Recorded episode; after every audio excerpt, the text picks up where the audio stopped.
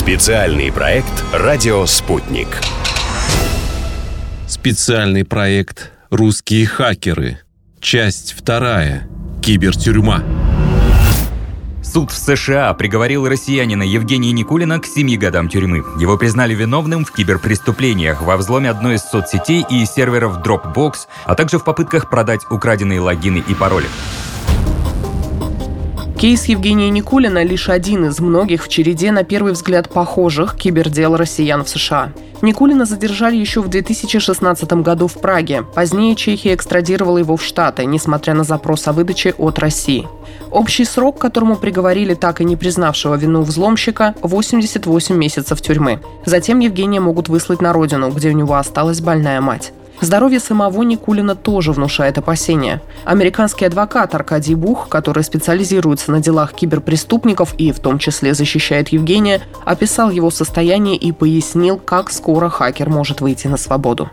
Никулин находится в тяжелом состоянии психиатрическом. У него масса диагнозов правилами информация, то есть у него вот масса разных тяжелых психиатрических диагнозов. Судья намекнул во время приговора, что он учел это в срок. Срок, которым он приговорил, это, по сути дела, учитывая то, что он уже отсидел в Чехии, в Америке. То есть ему реально грозит два года в тюрьме. Вот это два года ему вот реально надо досидеть. Клиент говорит, я вообще не виноват, а еще я хочу играть в Nintendo. Все вопросы клиента к судье были, «А мне дадут Nintendo, который мне два раза отдавали, и два раза охранники забирали. Вы мне не даете играть, и вообще хочу в Россию.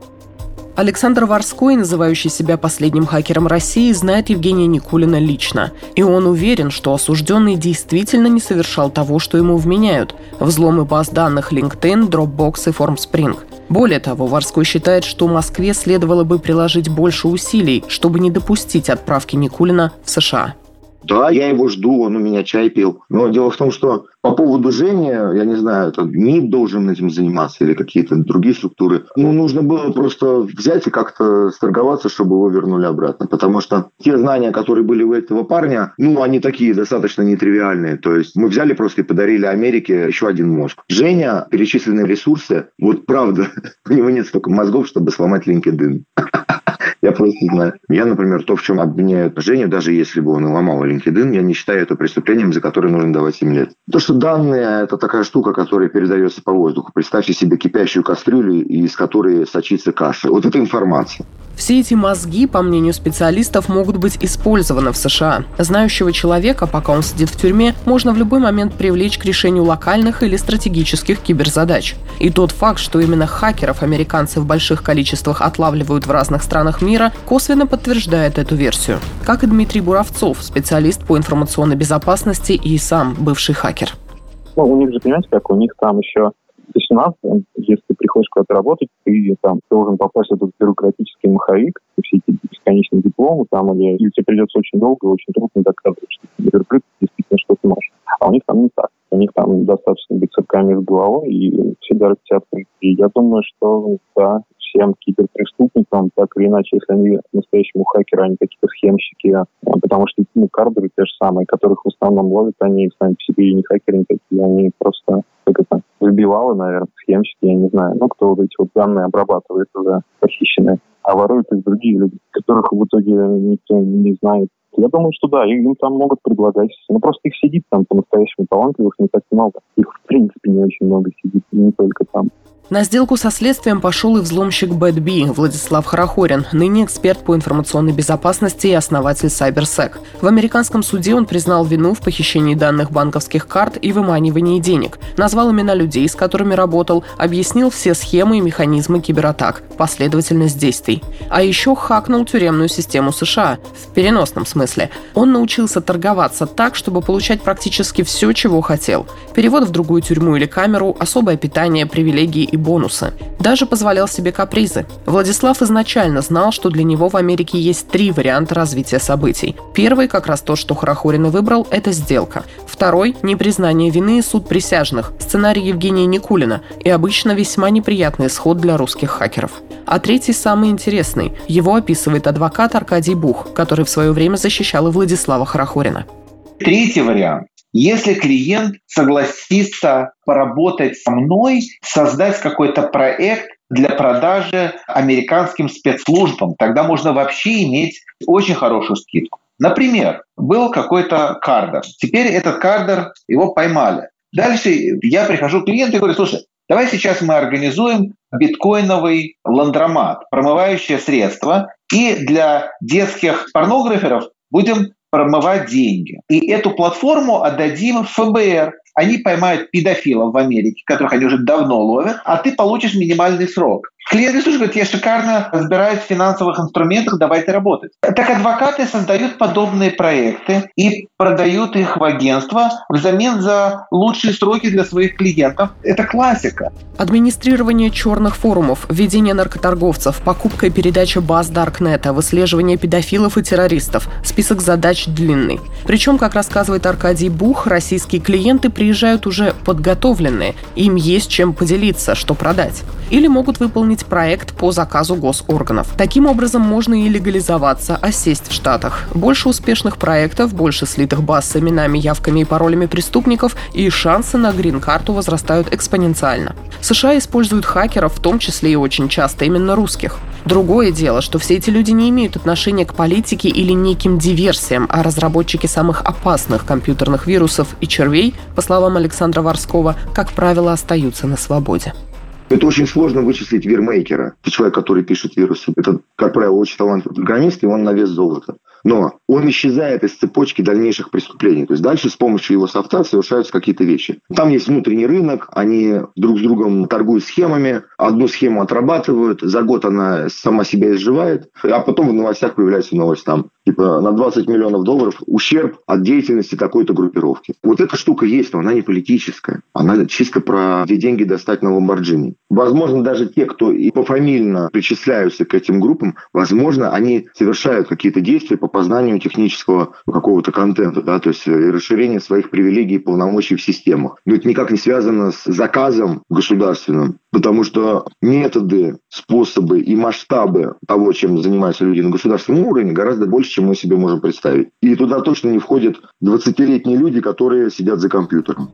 Тем не менее, выдвигаются все новые обвинения в адрес России во взломах систем. В конце октября 2020 года, как раз накануне выборов президента США, американцы и британцы заявили, что шестеро россиян, якобы сотрудников спецслужб, взламывали сайты Олимпиад и предвыборный штаб президента Франции. Немного ранее Вашингтон ввел киберсанкции в отношении других семи граждан России и связанных с ними компаний. Но это все политические действия, а перед судом в Штатах предстают практики, и случаи очень разные.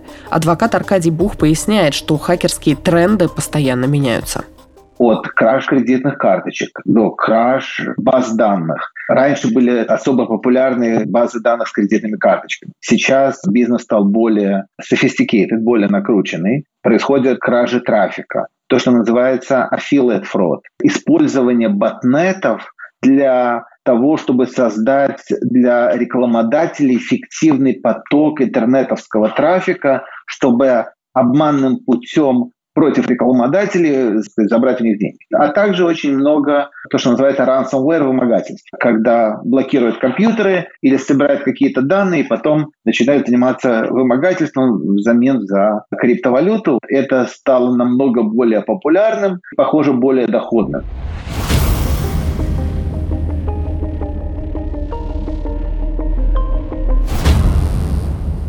Нам мозги не нужно терять даже такие маленькие, как у Жени. Какой это был интересный год, да? То есть а, они захватывают как можно больше козырей, очень технично. В Испании кого-то поймали, из Испании экстрадируем. В Чехии кого-то поймали, из Чехии. Там у них целая колода из интересных ребят. Правда, не пипец каких гениев, но таких там, которые фигурировали. Арестован Севера, который был королем спама вообще. То есть он триллионами рассылал письма, это был его бизнес. И, кстати, был очень крутой. Я через ассоциацию вам просто скажу. Когда идешь покупать презервативы, ты не всегда идешь с каким-то планом. Просто их покупаешь на всякий случай. Мало ли повезет. Вот тут то же самое. То есть, ну, накапливают, четкого плана нет. Зачем? Просто потому, что ты знаешь, что пригодится.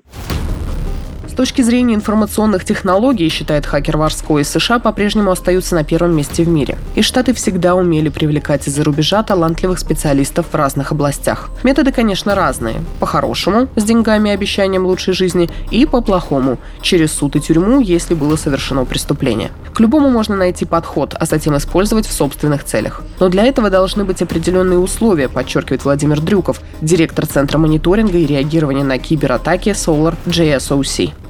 Есть замечательный фильм «Поймай меня, если сможешь», который показывает про то, как эти люди перековываются. За последние несколько лет было много громких заявлений от хакерских команд, которые говорили о том, что они больше не будут воровать, что они заработали все требуемые деньги. Пара команд, которая занималась разработкой шифровальщиков, делали такие, ну, простите, камин -ауты. Но я в эту историю не очень верю, потому что все-таки это даже не про технологию, это про образ мышления. Наверное, как-то преступник, который отсидел в тюрьме, может в этом месте перевоспитаться. Если человек совершил преступление по ошибке или по глупости, такое тоже бывает, но в среднем это все-таки некоторый выбор образа жизни, и выбор такой, ну, простите за пафос, светлой темной стороны. Как показывают нам «Звездные войны», переходы туда и обратно бывают, но они скорее эксклюзивны и происходят либо в раннем возрасте, причем в обе стороны, либо уже на старости лет, оглядываясь на пройденный путь.